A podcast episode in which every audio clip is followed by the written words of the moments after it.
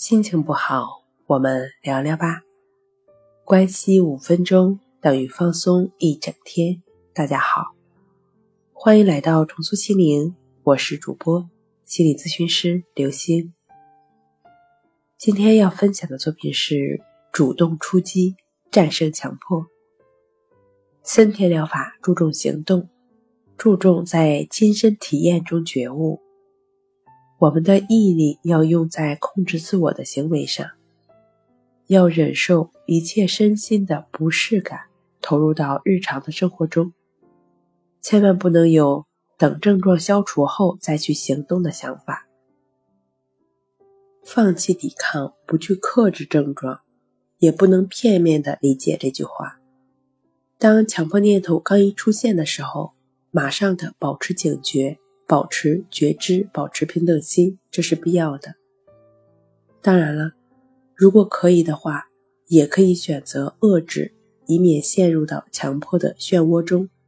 如果此时只有把注意力转向外部，才能远离这种强迫困扰的话，那你是可以这样做的。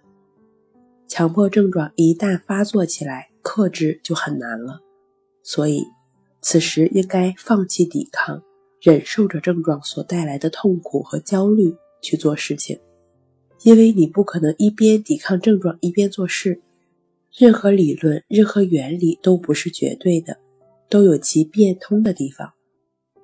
我们就把强迫症当作是上天赐予我们的一个礼物，当成人生的一个插曲。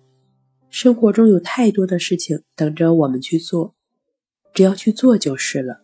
不要期盼做得多么好，多么成功，就只是很简单的去做，对自己去做这件事情保持觉知，保持平等心，让自己的心安在当下，不去与出现的任何的强迫的症状去纠缠，持续的保持在当下的过程，也就意味着你没有去跟那些强迫症状纠缠的过程。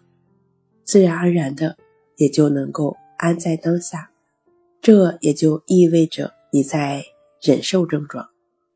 这种忍受是主动的忍受，就像森田先生所说，带着症状去做事情，就只是对于这些症状保持觉知就好了。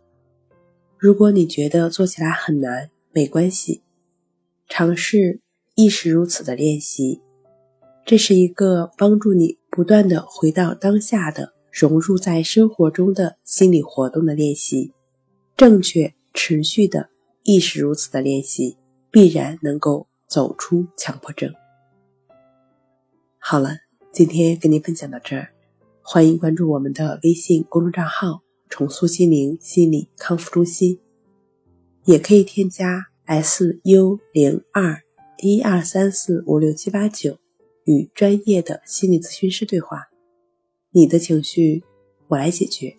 那我们下期节目再见。